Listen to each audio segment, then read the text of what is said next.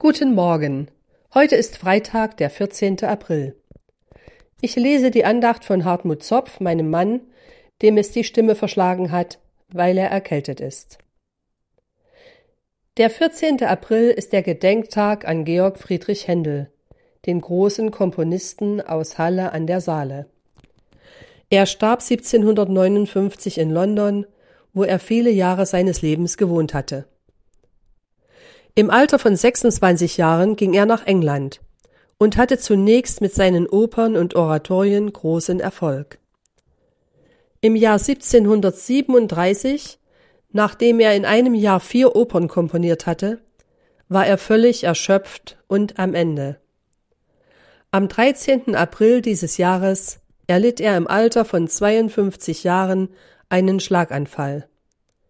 Der rechte Arm war gelähmt ein Arzt sagte zu Händels Sekretär Vielleicht können wir den Mann retten, aber den Musiker haben wir für immer verloren. Mir scheint, das Hirn ist dauerhaft geschädigt. Ihm wurde empfohlen, die Thermalquellen von Aachen aufzusuchen und sich dort einer Kur zu unterziehen. Im Laufe der Zeit erholte sich sein Körper und er kam wieder zu Kräften. Sogar Orgel spielen konnte er wieder. Nach London zurückgekehrt, musste er aber feststellen, dass seine Werke beim Publikum keinen Anklang mehr fanden. Er war völlig frustriert und fragte sich, wozu hat Gott mich auferstehen lassen, wenn er zulässt, dass die Menschen mich wieder begraben? Nach einem langen Spaziergang wurde ihm von einem Dichter, mit dem er früher schon zusammengearbeitet hatte, eine Textsammlung mit verschiedenen Bibelworten zugestellt. Händel begann zu lesen. Tröstet, tröstet mein Volk, spricht der Herr. Diese Worte trafen direkt in seine Situation. Sie vertrieben die trüben Gedanken und die Mutlosigkeit, die ihn plagten. Er las weiter im Text von der Ankündigung des Messias durch den Propheten Jesaja, von der Geburt Jesu, von dem Lobgesang der Engel auf dem Feld von Bethlehem, von dem Sterben von Jesus für unsere Sünde, bis hin zu der großen Anbetung des Messias, am Ende mit den Worten Würdig ist das Lamm, das da starb.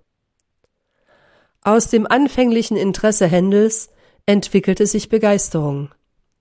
Er begann in einem unheimlichen Kraftakt, Noten aufs Papier zu bringen, zu komponieren. Innerhalb von 24 Tagen schrieb er sein größtes Oratorium, den Messias. Eine Aufführung dauert zweieinhalb bis drei Stunden. Die Partitur, also alle Notenblätter, die Händel schrieb, umfasste 259 Seiten mit etwa einer Viertelmillion Noten. Der Messias wurde auf den Tag genau fünf Jahre nach Händels Schlaganfall am 13. April 1742 in Dublin uraufgeführt. Seit vielen Jahren stehen in England die Zuhörer des Messias auf, wenn das Halleluja erklingt. Dieses Halleluja ist wohl das majestätischste Lob Gottes, das jemals komponiert wurde. Aber auch für uns kann das tröstlich sein. Wenn es uns gerade heute nicht zum Jubeln zumute ist, dann sollten wir uns an den Anfang dieses Werkes erinnern. Es ist ein Vers aus dem Prophetenbuch Jesaja, Kapitel 40. Tröstet, tröstet mein Volk, spricht euer Gott. Der Gott, der das sagt, ist der Gott allen Trostes und Vater der Barmherzigkeit. Er will und kann auch in der größten Not, im schwersten Leid und der größten Demütigung wieder aufrichten. Dafür hat er den Heiligen Geist gesandt, den Tröster, der uns daran erinnert, dass der Messias Jesus auferstanden ist und wir in allen Dingen auf ihn vertrauen dürfen. Amen.